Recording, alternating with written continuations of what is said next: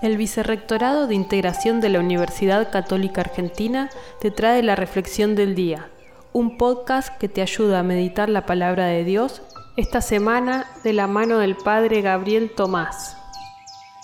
Hoy, lunes 24 de enero, escuchamos a Jesús en el Evangelio de Marcos, en el capítulo 3, de los versículos 22 al 30, decir, Un reino donde hay luchas internas no puede subsistir, y una familia dividida tampoco puede subsistir. Es tarea nuestra también trabajar por la unidad. Una iglesia dividida como cualquier familia no puede subsistir. La persona misma, dividida interiormente, tampoco puede subsistir. El pecado, particularmente aquel que hiere a la caridad, causa división. Los primeros cristianos nos dan ejemplo de cómo vivir la unidad.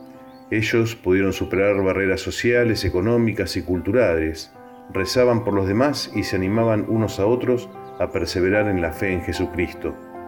Pidámosle al Señor que nos ayude a vivir así la caridad y que nunca permita que lastimemos la unidad, que nuestras palabras y acciones sean para construir caridad. Que Dios te bendiga y que tengas un buen día.